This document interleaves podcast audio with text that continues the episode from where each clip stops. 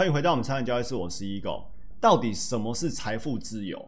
李笑来跟我们说，很多时候啊，我们明明使出了浑身解数，但是呢，这么多年，我们对于自己想要的一些目标呢，却往往没有靠近它，或者我们浑身解数之后，那个靠近的速度却非常的慢，这是为什么？我们每个人都曾经经历过呢，非常清楚知道自己不要什么的阶段。比如说，我们不想要被人家束缚啊，不想要低人一等啊，不想要这个，不想要那个。但是呢，我们却不知道自己应该要什么，也不知道自己到底要什么。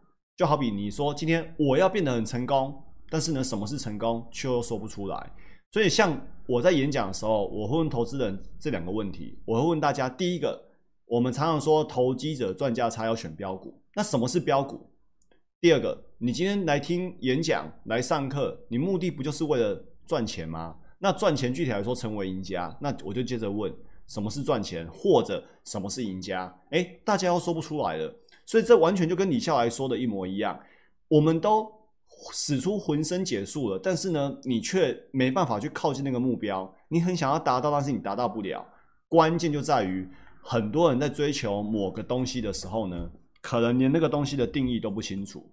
好比什么是标股，当你不知道什么是标股的时候。你要如何逮到标股？但你不知道什么是赢家的时候，你又要如何成为去成为赢家？所以呢，这就变成了无头苍蝇。你只知道自己不要什么，但是你却不知道自己要什么。所以呢，生活上、交易上，你到处碰壁，碰壁之后觉得很委屈，然后想要有一番努力，付出一番心思，但是却又不得其门而入，因为从头到尾你都没有把定义说清楚。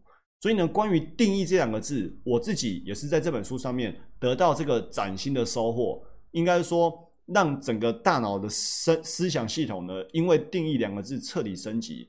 所以在做很多事情的时候，我都会明确这件事情的定义是什么。定义清楚了，你后面的行动才有所有所依据，才可以往那个方向前进。大脑的特色是这样：如果我们的大脑今天对一件事情是没有概念的，那大脑就倾向于不去想那件事情。书上提到啊，如果今天一个民族的语言里面缺少某种概念，那这个民主就倾向于从未思考过这个概念。反过来，就在我们刚刚的盘后专栏，我们才提到提到说，今天如果一个投资人他觉得我就是调整不过来我的情绪，我知道我在干嘛，但是呢，我就是很容易被外在因素影响。哦，那个就很像一块隐形的布盖着我，让我无法行动。你看，当大脑里面对这件事情有这么清晰的概念的时候，你就会去往那个地方思考。那那个地方是什么地方？那个地方叫做你一直往。很容易被外在因素影响的方向思考。换句话说，如果你今天对于赢家是没概念的，你就无法往那个方向思考。然后呢，你对于被外在因素影响是有概念的，甚至的概念清楚到你还可以去譬喻说，很像一个隐形的布盖着我，然后让我呢，呃，无法影响我，就是会调整不过来。诶，这么清楚的概念，就会根深蒂固的让你很容易被影响。然后，对于成为赢家的概念是完全不清晰的、不准确的，那你就无法成为赢家。你看这一来一往，损失多少？好比欧美人士，他们他们的西医里面没有火气大这个概念，因为呢，火气大是中医的。OK，那他们可能就觉得啊，这个人就是发炎。但是呢，其实从中医角度来讲，这只是一个火气大而已。如果我们的大脑对某一个概念呢是不准确的，是没有定义的，那我们就无法准确的、正确的思考。因为定义不准确，所以呢，你思考的范围会模糊，你的决策依据呢会很多缺失，那你的行动方式呢就会错误。所以为什么很多人呢懂了一大堆知识，人就过不好一生？很多人学了一大堆的技术分析、筹码分析，甚至财报分析，还是无法成为赢家，因为他们自始至终都不曾定义过什么叫做赢家。好，那关于财富之路、财富自由、财富自由是什么东西呢？书上的定义告诉我们。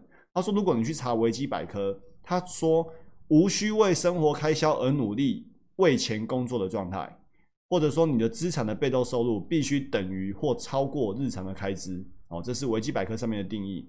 那李笑来认为说，其实我们要的自由呢，不是财富，我们是要时间的自主权。所谓个人财富自由呢，意思就是说，一个人再也不用为了满足生活必须的开销。”然后呢，出卖自己的时间去换取你需要的金钱。比如说，我今天就必须花一千块维持我的这一天。那为了赚的这一千块，我要花时间去外面工作换的这一千块。那所谓的财富自由，就是我今天需要花一千块，但是呢，我现在不需要付出任何时间，我就可以有那一千块。所以呢，关键在于出去工作背后的那个时间，我不用出卖自己的时间而换的那一千块。所以呢，他认为所谓的财富自由，其实本质上更接近于所谓的时间自由。好，那书上也提到，财富自由它不是终点站，它只是一个里程碑。即便你财富自由了之后，还有很多路要走。好，所以，我们对于这一章下一个小节，你会觉得说，怎么快要这么快要结束了？因为整本书都在探讨这些话题，包括精准的定义什么叫财富自由，然后呢，告诉我们如何从思维的升级，让自己呢更接近，或者就直接达到财富自由。所以后面还有很长的路，我们会继续学习。那这一章的结论呢？他告诉我们，我们要关注的是成长，而不是成功。莎士比亚说：“成功之时，一切已结束。”但是。成功当下结束，但是你后面的人生又开始了啊！比如说，你今年达成了百分之八十的连本金报酬了，很厉害，很成功。但是呢，明年的日子又开始了，所以成功之时，一切已结束。什么时候才真正不再开始？就是盖棺论定的时候，才是永远的结束。如果今天随便，如果有一个数学比赛，有人得奖了，然后他在得奖感言说：“今天是我人生最光荣的一天。”那听完之后呢，你就准备吐血吧。因为这完全是一个定型思维。你现在才几岁？你说是人生最光荣的一天，那明年呢？后年呢？你都不再比赛了吗？你就戛然而止，然后哦，冠军了，然后不要再比了，不要再比了，因为我拿过冠军就好了。我再比，到时候第二名，那就不争不光荣了。那这就是完全就是定型思维、句号思维。我们可以改成说：哎，感谢我今天拿了这冠军，这是我这这辈子到目前为止最辉煌的一天。哎。这句话的意思代表说，我之后有可能更辉煌，有可能更厉害，但是目前为止确实是一个里程碑的一个成就哦，所以代表明天可能更辉煌。要用这样的角度呢，让自己的成功更接近于不断的成长哦，里程碑一关一关的下去。所以呢，我们做一个最后的结论：很多人之所以一直追求却追求不到财富自由，关键就是因为他们没有去定义什么叫财富自由，或者根本就定义错误了。那也因为呢，他们把它当成终点站，而不是里程碑，所以今天赚到了什么钱，他就觉得哦，我达到了，我财富自由了，然后就开始摆烂，就一摆烂发现不对，我还是要回去工作，因为摆烂就没有钱了，所以他把它当成终点站的概念，而不是不断持续的里程碑的概念。那再来就是谈比较深的话题哦，即便你今天真的已经可以不用再为了赚钱而付出时间来来换取金钱，这个境界仍旧只是一个里程碑。因为你未来的人生还是要继续下去，然后很重要的是，人是群体动物，所以呢，你人生要过下去呢，人跟人之间的互动就是要继续下去。当然，那个时候你会发现，所有你的喜怒哀乐、幸福快乐，都来自于你跟别人之间的互动。这个互动有时候已经不是用钱可以衡量的，你就不要变成那种穷的只剩下钱，拥有很多钱，但是呢，跟他人相处却非常的不快乐。这个时候，你反而会衍生出更多的问题。所以呢，也提醒大家，如果没有事先想通的人，哪天真的财富自由之后，你反而会更迷惘，因为你穷的只剩下钱。所以，我们这个专栏一直在提倡推广的，就是我们要让赚多赔少，好得到很多财富，跟过好人生要同时进行。所以，我们为什么之前要读斯多斯多葛哲学？因为斯多葛教我们所谓的自德性，就是把我们该扮演的角色扮演好。那我们的角色呢，就是群体动物，我们就要去友爱他人，关怀这个社会群体。这个时候，我们也可以因为在做这件事情的过程呢，得到更好的人生。然后呢，这样的一个观念心态，也可以回头益助我们得到更好的交易绩效，把生活过得更好，人际关系处理得更好，你的情绪风控就可以做得更好。